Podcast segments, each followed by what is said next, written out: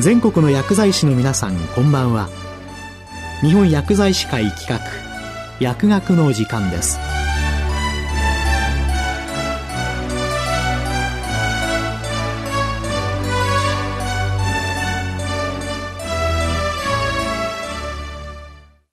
今日は日薬アワー新型コロナウイルス感染症の拡大防止のための次元的、特例的な処方箋の取り扱いについて、日本薬剤師会副会長、田尻康則さんにお話しいただきます。日本薬剤師会副会長の田尻と申します。前回は薬局における新型コロナ感染症対策に関してお話しさせていただきました。今回は新型コロナウイルス感染症の拡大防止のための次元的特例的な処方箋の取り扱いについてお話しさせていただきます。2020年4月7日の閣議決定を受け、4月10日に出された事務連絡により、新型コロナ感染拡大防止の目的に、診療及び服薬指導における対面原則が次元的に緩和されました。新型コロナ対策課における電話等による服薬指導のポイントについて考えてみましょう。まず、診療についてですが、診療においては初診から電話や情報通信機器を用いた診断処方が可能になりました。ただし、麻薬、抗精神薬などの処方はできません。我々が行う服薬指導については、対面診療か遠隔診療かによらず、すべての処方箋において、電話や情報通信機器による服薬指導が可能になっています。その処方箋には医療機関にて、0410対応と備考欄に記載する必要があるため、0410対応と呼ばれています。どちらも重症化リスクの高い基礎疾患を持った患者の外出を減らし、医療従事者の感染リスクを下げ、クラスター感染を防止するために有効な手段と考えられます。この電話や情報通信機器による服薬指導について、3ヶ月おきに検証され見直されていく予定で、新型コロナの感染が収束していけば廃止予定とされています。ただし、医師が対面による診療が必要と判断すれば、対面による診療を促すことが必要ですし、当然服薬指導についても、注射薬や吸入薬のように主義指導が必要な場合や、患者の理解度に不安があるなど、薬剤師が対面による服薬指導が必要と判断した場合など、0410対応の処方箋であっても、対面に促す必要があるのは当然です。では、0410対応、薬局はどう対応すべきなのか。新型コロナウイルス感染症の拡大により薬剤師も高リスクな状況で働くことが避けられません。自分や薬局の従業者の身を守るために、0410対応について積極的に患者に情報発信を行い、対面の必要が少ないケースについては順次切り替えられるようにしたいところです。まず患者さんにこの0410通知の運用に関し理解してもらう必要があります。それについては薬局内に掲示するなどの必要があるでしょう。内容については、服薬指導で使用する機材、これは電話なのか、もしくはその他の情報通信機器なのか。それと処方箋の受付方法、ファクシミリなのか、何らかのアプリケーションを用いるのか。ここで注意が必要なのは、医療機関から直接薬局へファックスをすることが必須であることです。患者さんからのファックスでは、なりすまし防止の観点から0410対応の対象になりません。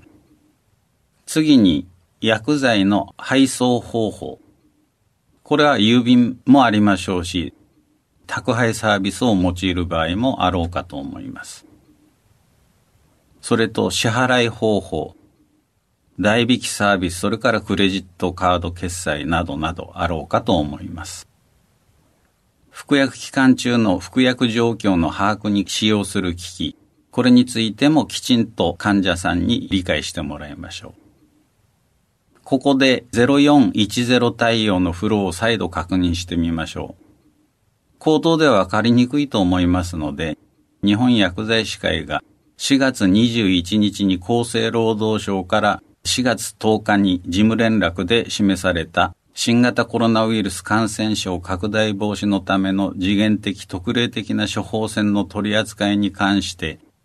薬剤交付までの主な流れをフローチャートで示し、都道府県薬剤師会に対して通知していますので、ぜひ参考にしてください。まず、患者が薬局に来られる場合について、患者が来局する場合は通常の診療と同じですから、医療機関から患者に処方箋の原本が直接渡されており、この場合は処方箋の備考欄の記載はなく、処方箋は患者が持参します。この場合、患者が0410対応の記載がある処方箋を持参した場合でも、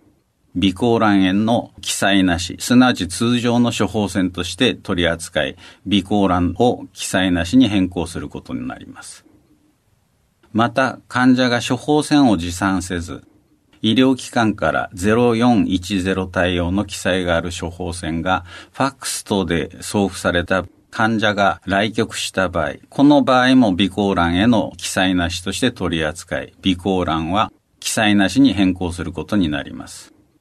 いずれの場合も処方箋の内容を確認後調剤し、対面での服薬指導を行って薬剤を交付することになりますので、通常の処方箋の扱いになります。一方、患者が来局しない場合、これには患者が医療機関に電話またはオンラインでの服薬指導を希望する旨を伝えていただき薬局を指定することが必要です。処方箋は医療機関から患者の希望する薬局に直接ファックス等で送られ、原本は後日医療機関から薬局に直接送付されます。この際、処方箋の備考欄には、0410対応、もしくは、古部自宅、古部宿泊のいずれかが記載されていることになります。こうした記号が備考欄に記載されていなかったり、所定の記号以外が記載されていたり、その内容が不明な場合は医療機関に確認の上、適切に対応することが求められます。また、繰り返し申し上げますが、薬剤師が電話等により服薬指導が適切に実施することができないと判断した場合には、対面による服薬指導に切り替えるとともに、備考欄への記載なしとして取り扱い、備考欄は記載なしに変更することになります。また、0410事務連絡では、処方箋原本が届くまでファックス等により送付された処方箋を原本とみなしますので、処方箋の原本が届くまでは保存しておくことが求められます。医療機関から0410対応と書かれたファックスと処方箋を受け取ったら、まず処方箋情報や内容、過去の薬歴、保有する患者情報などから、その患者の情報を集め、電話等による服薬指導が可能かどうかを判断します。0410事務連絡の中では、患者のかかりつけ薬剤師薬局として有している情報、当該薬局で過去に服薬指導を行った際の情報、患者が保有するお薬手帳に基づく情報、患者の同意のもとで患者が利用した他の薬局からの情報提供を受けられ情報、処方箋を発行した医師の診療情報、患者から電話等を通じて聴取した情報。以上の情報源が挙げられています。服薬指導について、都合のいい服薬指導の日時と、電話なのか、ビデオ通話なのか、アプリか、そこの手段について話し合います。調剤監査済みの薬を手元に用意し、約束しておいた手段で連絡します。ビデオ通信アプリなど視覚情報を含む通信機器による指導の場合は、画面越しに双方が保険証や社員証、薬剤師は HPKI カードなどを見せ、お薬手帳情報の確認なども行います。必要な確認と指導を行い、得られた情報から対面による服薬指導が必要と判断した場合は適宜その旨を伝えて来局を促します。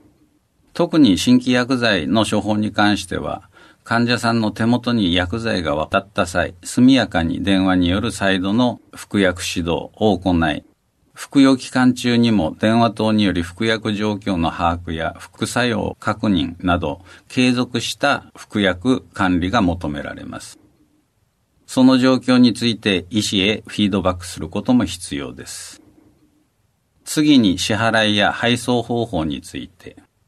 距離や時間、医薬品の種類、受け取るタイミングを加味し、受け取り方法を決めます。大きくスタッフによるお届け、患者の看護人が来局、宅配サービス利用の3つに大別されます。調剤した薬剤の配送に関しては、患者と十分に相談の上、品質の保持や確実な受け渡しができる方法を用いる必要があります。また発送後に確実に患者の手元に届いたのかの確認も求められます。当然、品質の保持に特別な注意を要する薬剤や早急に授与する必要のある薬剤については、薬局の従業者が届ける、もしくは患者、家族等に来局を求めるなどが必要です。受け取り方法が来局の場合は通常の支払いと同様です。お届けですとか宅配サービス利用の場合は、対応できる決済方法を伝えます。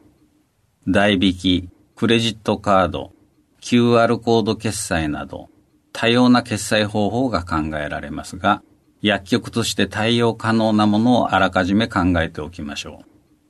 2020年4月30日、日本薬剤師会は同日成立した補正予算に基づく薬局における薬剤交付支援事業の実施にあたっての留意事項を都道府県薬剤師会に発出しています。医薬品の配送料等の支援とその検証に必要な情報の報告からなるもので、事業の実施者は都道府県薬剤師会で各薬局は月ごとの配送等の費用について翌月15日までに報告が必要です。必要な医薬品、医療材料などが地域住民の手に届かぬ状態を招かぬため、万全を期し、この難局に力を合わせて乗り越えてまいりましょう。今日は、日夜アワー、新型コロナウイルス感染症の拡大防止のための次元的、特例的な処方箋の取り扱いについて、日本薬剤師会副会長、田尻康則さんにお話いただきました。